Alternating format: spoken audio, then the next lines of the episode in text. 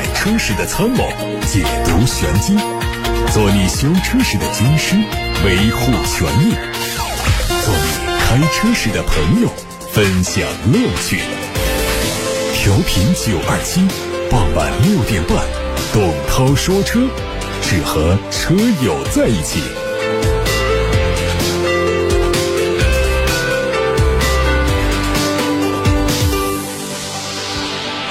欢迎各位在下班路上听董涛说车，我是董涛。看看今天的汽车新闻，海外媒体刚刚曝光了一组全新一代宝马叉三的最新照片。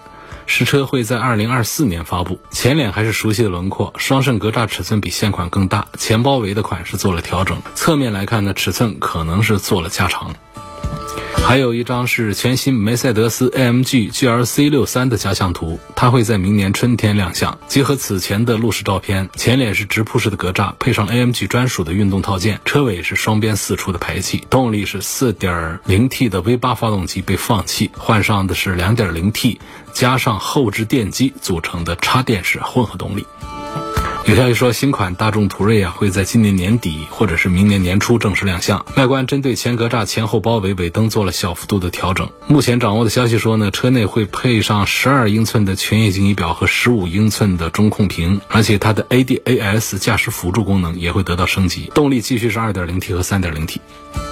新款的沃尔沃 x C 六零 T 八 S 九零 T 八车型上市，x C 六零 T 八三款车的售价区间是五十二万七千九到六十万三千九，S 九零 T 八提供两款车，售价四十九万九千九和六十一万三千九。两款车的外观内饰和老款一致，主要配置做了一点升级。奇瑞新能源推了两款小型纯电动车，QQ 冰淇淋淘欢喜推出三款车，售价区间是四万七千五百二到五万七千五百二。小蚂蚁魅推推出两款，售价分别是八万五千五百二和九万一千五百二。全新帝豪，也就是官方称作的第四代帝豪混动版本正式下线，迎来上市，售价是十二万九千八。外观还是燃油版的风格，但是增加了浅绿色的装饰和尾部的标志，来表明它的混动身份。尺寸也和燃油版保持一致。上汽荣威官方消息，MX 八 EV 将在八月份上市。它已经开始预售了，三款产品的价格区间是二十七万九千八到三十二万九千八。外观在细节上有一些调整，比方说前脸采用了熔林黑钻的格栅，车身采用了独特的玉光银专属油漆。车尾加入了 EV 的标志，哈弗汽车上新的速度非常快啊！从最新在网上曝光的一组路试照片看呢，它应该又有新成员要来。这是一款定位偏入门级的紧凑型 SUV，测试车被厚重的伪装覆盖，只能看到前中网的造型很方正，尺寸也不太大，应该走的是偏稳重的风格。吉普全新大切诺基的路试照片也在网上出现了，估计年内就会上市。前脸还是延续了吉普标志性的七孔式的格栅，两侧配全新的 LED 灯组，视觉效果更显运动。尾部换上了全新的尾灯。最后是关于本田的信息。本田汽车宣布，在中国广州的全新电动车组装工厂已经正式动工了，投资额大概约合人民币三十四点九亿元，将借此扩大在中国的电动汽车生产规模。二零二四年建成之后，年产能有十二万辆。本田全新电动工厂呢，是由日本本田和中国广汽集团共同出资的，广汽本田负责运营。厂区的面积有四十万平方。这个工厂完成之后，将会是广汽本田的第五座组装厂，也是广汽本田的。第一座电动汽车专用工厂。好，以上就是今天的汽车资讯。现在开始回答大家的选车用车问题了。首先看到有个朋友的提问啊，两个问题。第一，看中了广汽传祺的 M6 Pro 豪华版，目前两个版本的变速箱可以选，一个是七速的湿式双离合，一个是爱信的常规 AT 变速箱。网上搜了一下呢，关于这个双离合的故障投诉还挺多的，而且修起来麻烦。旁边朋友都建议我买 AT 的，那么我应该选哪个？双离合变速箱要便宜三千块钱，我觉得不要便宜这三千块钱，还是应该选爱信的变速箱，要更加的稳定一些。他的第二个问题是，目前已您。在两家 4S 店看过车，其中有一家呢送一个终身免费保养，但是有三个要求：第一个是首任车主过户无效；二是免费保养的工时费由我出；第三是每年的保险他必须在店里买。保险价格呢，参考市场行情。我担心后期保养过程当中还有其他的坑，就有点犹豫要不要这个终身保养。如果要的话，在购车合同当中应该怎么约定？签购车合同呢？手续当中还有一些什么要注意的？首先呢，我觉得这个终身保养啊，意义不是太大。第一个呢，就是作为首任车主，你这个车是开多久，这是一个你自己要考虑的问题，我就不多说了啊。第二个，免费保养的工时费由你来出，因为厂里的机油啊这些基础材料的话呢，其实这个终身保养它会有一些限制，比方说它是限定一些小保养，那些花钱的这些东西它就不免了。另外呢，就是它的这个价格。可能不一定很厚道，而且工时费还由你出，这个其实算下来呢也值不了多少钱。第三点呢，每年的保险必须在店里买，其实呢也是对你是一个限定。那保险我们在店里买和在外面买，一个是在价格上的一个问题，另外呢，其实店里是不能卖保险的，也就是保险业务员跟店里的一个合作点在这儿。那么你通过这儿来买了之后呢，店里会得到一些返利，这是店里的一个收益。那么对于我们消费者来说呢，免费保养看起来是省了一些钱。但是呢，一直把你拴在这个店里，很多消费在这个店里发生，其实呢，在你的其他地方又把钱给赚回去了。对于我们消费者来说呢，其实这个终身免费保养在这家店做的话呢，最后算总账的话，恐怕不一定占到什么便宜，搞不好还是失大于得。所以我认为呢，直截了当的在两家四 S 店给还价，哪家的价格还的低。就在哪一家买，就直接折成现金来做交易就可以了。不要那种送的保养啊、送的膜呀、送的其他的一些东西吸引了你，最后在车价上呢还不一定是最低的。再看另外一个话题，本田 XRV 和雪佛兰创酷哪一个值得入手？其实创酷这个车呢，从价格对应的产品力来说呢，它是不输给本田 XRV 的。比方说，它在动力这个单元上，它就比本田的 XRV 要强大一些，要快一点，提速感觉上是要好一点。另外，在配置上也不弱，价格上呢是相似的一种情况。但是呢，从销售情况看呢，创酷啊就很弱很弱了。XRV 的销量呢，像好的月份的话呢，它它是过万的，不好的月份呢也是有一个大几千台。但是这个雪佛兰的创酷呢，在上海那边呢，因为疫情原因呢，有几个月停了。不停的时候，月份呢它也是比较小的，就是大概能够有个几千台、两千台、一千台，甚至是有时候是几百台这样的一个水平。所以显示这个品牌。在影响力方面、号召力方面，还是比这本田的要弱太多了。所以，单纯的从车的产品力上讲呢，它其实是不输给 XRV 的。但是从购买的角度，我仍然还是向你推荐本田的 XRV。有网友问：理想的 L9 值不值得买？我现在很担心网上说的发动机本身质量不稳定，跟之前的 ONE 一样。理想的 L9 是前天晚上发布的，四十五万九千八。我感觉这个车呢，人气挺旺，这是第一句话。第二呢，挺漂亮。第三呢，配置实在是很高。理想坐车啊。有一点让我觉得还是特别欣赏的，它从 ONE 到 L9 都只做一款车，它没有像其他车型上分一下配置不同、价格不同，搞出一番菜单来让大家很犹豫纠结，我是买高配还是买低配？它特立独行，让大家没有选择障碍，直截了当的，你认可这个理想 ONE 的话，我能想到配置都给你上上；你认可理想 L9 的话呢，你想到想不到的配置，我给你武装到牙齿上，上去之后会发现，在配置上有很多的惊喜。所以整个理想，不管是从 ONE 到 L 九呢，其实给大家的一个认识、一个感觉就是这个车好划算，因为是配置给你带来的感觉。但我们买一个车呢，除了空间、配置、品牌、服务、保值这些之外呢，还有一样东西呢，就是它的性能部分。其实理想 ONE 最说不起话的就在于它的动力单元这儿。从原来的三缸的增程器到现在的四缸增程器，这是一大进步，应该是让大家心情要好一点。但是增程式的这种做法呢，其实，在汽车发展的过程当中呢，它不会是一个落脚点，它不是一个未来式，它是一个过去式。虽然说现在还不断的有厂家在加入进来，其实是从整个的占有率，从这个成本上可以把它给降下来，因为它可以把续航里程做到一千多公里，听起来好像是挺省，但是要知道它的油箱就是六十。五升的一个大油箱啊，只能说它在纯油的状态下不是特别费油，但是呢，耗油状态下它也不是省油的一个灯。它通过发动机啊。来发电，它倒是可以提高一些燃油的效率，因为它没有那种踩油门，发动机的转速一会儿高一会儿低的那种实际驾驶的这种工况，那种工况是最费油的。它是在一种恒定的转速下呢，只作为增程器，也就是只作为发电机来用。那么发动机只作为发电机，它在恒定的一个转速下呢，它确实是会比较节油。然后就是使用的过程当中呢，它通过电机的表现呢。带来的提速的感觉还不错。但实际上，从核心的动力单元跟纯电车比，它的成本是要低一些的，包括它的电池，纯电电池也不大，电池是最占成本的。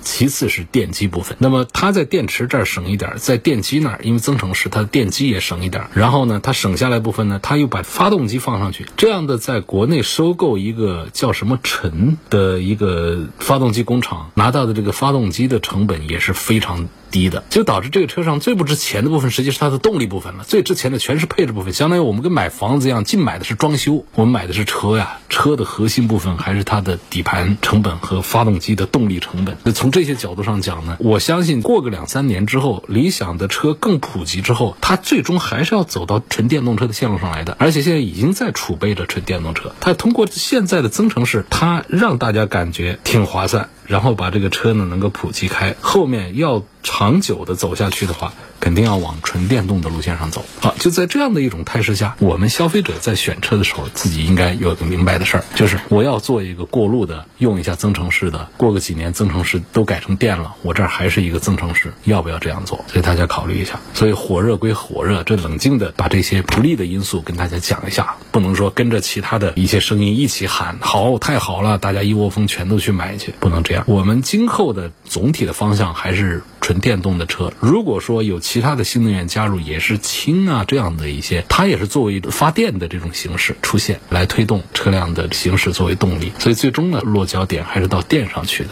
今天我们在节目当中花了很多时间在说理想的 L 九，但是并不代表着对这个 L 九的全面的否定。应该说，确实从驾驶和乘坐的感受上来讲呢，理想 L 九值不值四十五这个价格？我觉得其实也没有虚高，因为那些配置。你把它给列出表来，算采购成本加起来可也不低，也没有说就挣到了大家的很多的钱。但确实，我们四十五万是不是要买这么多的配置？这是大家要思考一下的问题。我们四十五万是不是可以考虑到更好的纯电动动力，或者说纯燃油的动力体系，来作为车的本质和核心价值来选择？田先生说：“我的预算是三十二万左右。问这个途观 L 在使用当中会不会出现烧机油的问题？第二，主持人从后期啊、空间、故障率方面对比一下吉普大指挥官、福特探险者、路虎发现运动。家里六口人，比较倾向于吉普大指挥官。我首先说，这吉普大指挥官我根本就不推荐啊，它那个九速变速箱也不好用，整车的故障也比较多。”整个厂里的现在也是很纠结，很成问题，销量特别差。上次在我的微信公众号上发了一篇文章介绍的，好像是五月份吧，整个工厂就卖了一台车，你敢信吗？还剩下的福特探险者、路虎发现运动。和途观，我觉得你六口人三十二万的预算呢，途观就别看了，那座位数都不够啊。路虎发现运动也别看了，那空间不大呀。且不说座椅个数不够六个人坐，你第二排的空间，发现运动也小。福特探险吧，五米长，七个座儿。这价位也在，动力体系也比较大，还可以。关于途观 L 的烧机油的问题呢，这不是途观烧机油，是整个大众发动机烧机油的一个话题。这个话题大家不用太担心。凡是涡轮增压机器，根据它的运行原理，都多多少少的有机油消耗的问题。大众的 EA88 发动机发展到第三代，已经尽可能的减少了烧机油的概率，但是没有任何一个厂家敢说我的涡轮增压发动机不烧机油，谁都不敢说，只是概率的问题，或多或少的问题，或者说运气问题，甚至说人品。问题人品爆发的，真有开了八万十万公里的，他就报告没有烧机油，而且不是第三代哦，就第二代 EA 八八，他到现在说我一点机油都没烧，真事儿多得很。那么第三代有没有烧机油烧到换发动机的？也有，但是概率并不高，所以就不用太关注大众的涡轮增压发动机烧机油烧的我这个车都不能买了，不用这样的担心啊，多余的个事儿。轩逸的 ePower 和丰田卡罗拉双擎哪款更值得买？实际上肯定推荐这个丰田卡罗拉的双擎了。那怎么着比日产的这一套系统是要强一点的？来看董涛说车微信公众号后台的一个问题，勇敢的兔子问我：现在通用汽车的一些车型也开始使用 CVT 的变速箱了，它的这个 CVT 和日系的 CVT 有什么不同？稳定性怎样？据说他们用的钢链不是钢带，那么在激烈驾驶情况下有没有打滑的可能？打滑的可能肯定是有的。CVT 不管是用钢链、钢带还是皮带，都有打滑这个特性。正是因为打滑的这个特性，才让它在巡航的时候比较节油啊。这是它和普通的齿轮咬。和变速箱的最大的区别不同。这是通用自家做的一个 CVT 变速箱，还是有自己的特色啊。以前说保守的日系车厂更喜欢用比较稳定、性价比也比较高的 CVT，但是这个 CVT 它有两个缺点，一个是它的变速比不够大，高速巡航的时候发动机的转速会比较高一点，效率反而不会好。另外一个老生常谈问题就是打滑的问题，驾驶运动感。不像传统齿轮变速箱，而且这钢带处理不好，它的寿命也让人担心。那么通用发布的 CVT 无级变速箱，它的特点是非常罕见的采用了钢链式的传动结构，因为大部分的 CVT 我们熟悉的日系的这些都用的是推力钢带来传动的。钢链的好处是什么呢？就可以承受更大的扭矩，而且通用的这副 CVT 的变速比特别宽，七点零一。这么一个变速比，理论上呢，它就可以像八 AT 变速箱那样的，在巡航的时候拥有比较低的引擎的转速。但是这个钢链的设计呢，它相比钢带来说呢，也有一些缺点，比方说它的噪音的问题。通用也解释说，它采用了静音滚动摩擦式的设计，防止它有更大的噪音。另外呢，就是这副 CVT 呢，在更低的车速啊、更低的引擎转速条件下呢，它实现变速器的锁止，提升油耗的表现。这个原理呢，也跟丰田的 CHR 上的那个 CVT 的设计原理比较的相似。另外一个有意义的设计是什么呢？就是这一副 CVT 呢，它可以接受更多的电子控制，不需要机械部件的控制。那么如果这个新车配置的是电子排挡杆的话，这个排挡杆的电信号呢，就可以直接和变速箱相连接，中间不需要机械部件来控制。另外，这一副 CVT 呢，还标配了引擎智能启停的功能，所以这个 CVT 变速箱呢，还是值得关注的。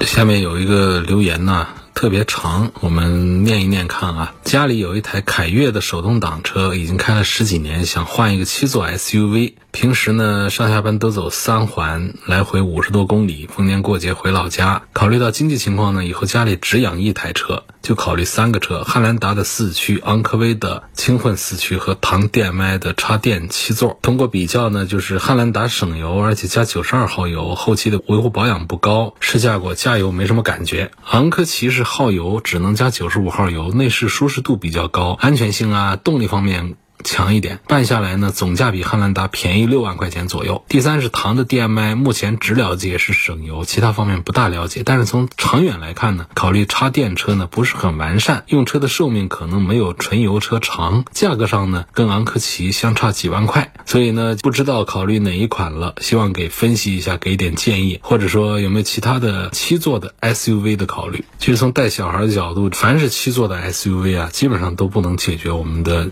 三排。座椅的舒适性问题。如果我们家里有两个小孩，作为唯一一台车用的话，我倒是觉得你可以考虑别克的 GL 八这样的车。你不要觉得它太商务，你通过颜色来解决这个问题。比方你买个白的，它就不像香槟色啊那么的商务了嘛。你这一家六口人、七口人在别克的 GL 八上肯定会舒服很多的。你考虑任何一个七座的 SUV，你可以上去看，第三排一定不行。就你看的汉兰达，第三排小孩坐一坐可以，大人在第三排它都成问题。把这个空间的问题除外来讲的话呢，这三个车当中，我倒是赞成这个唐的 DM-i 稍微的多一点。你不用考虑说用车寿命没有纯油车长，比亚迪的 DM-i 技术现在是在国内是做的比较不错的一个品牌了。如果你实在对它不放心的话呢，像昂科旗你也看到了，它的内饰舒适度要高一些，这也是可以考虑的。汉兰达这个呢，我觉得推荐指数就要低多了，不做推荐吧。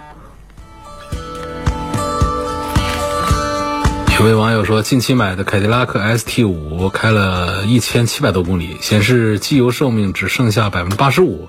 问这代表是什么意思？烧机油问题严重吗？这不烧机油啊！比方说，这个机油的换油里程是一万公里的话，你现在已经走了百分之十五了，还剩下百分之八十五的时间呢，就还早着呢。这是离你下一次保养换机油的时间。点还剩百分之八十五，剩的还多，就跟剩余电量还剩百分之八十五，这难道不是个好事吗？不代表机油只剩下百分之八十五了，跑了一千多公里，损失了百分之十五的机油，不是这个意思。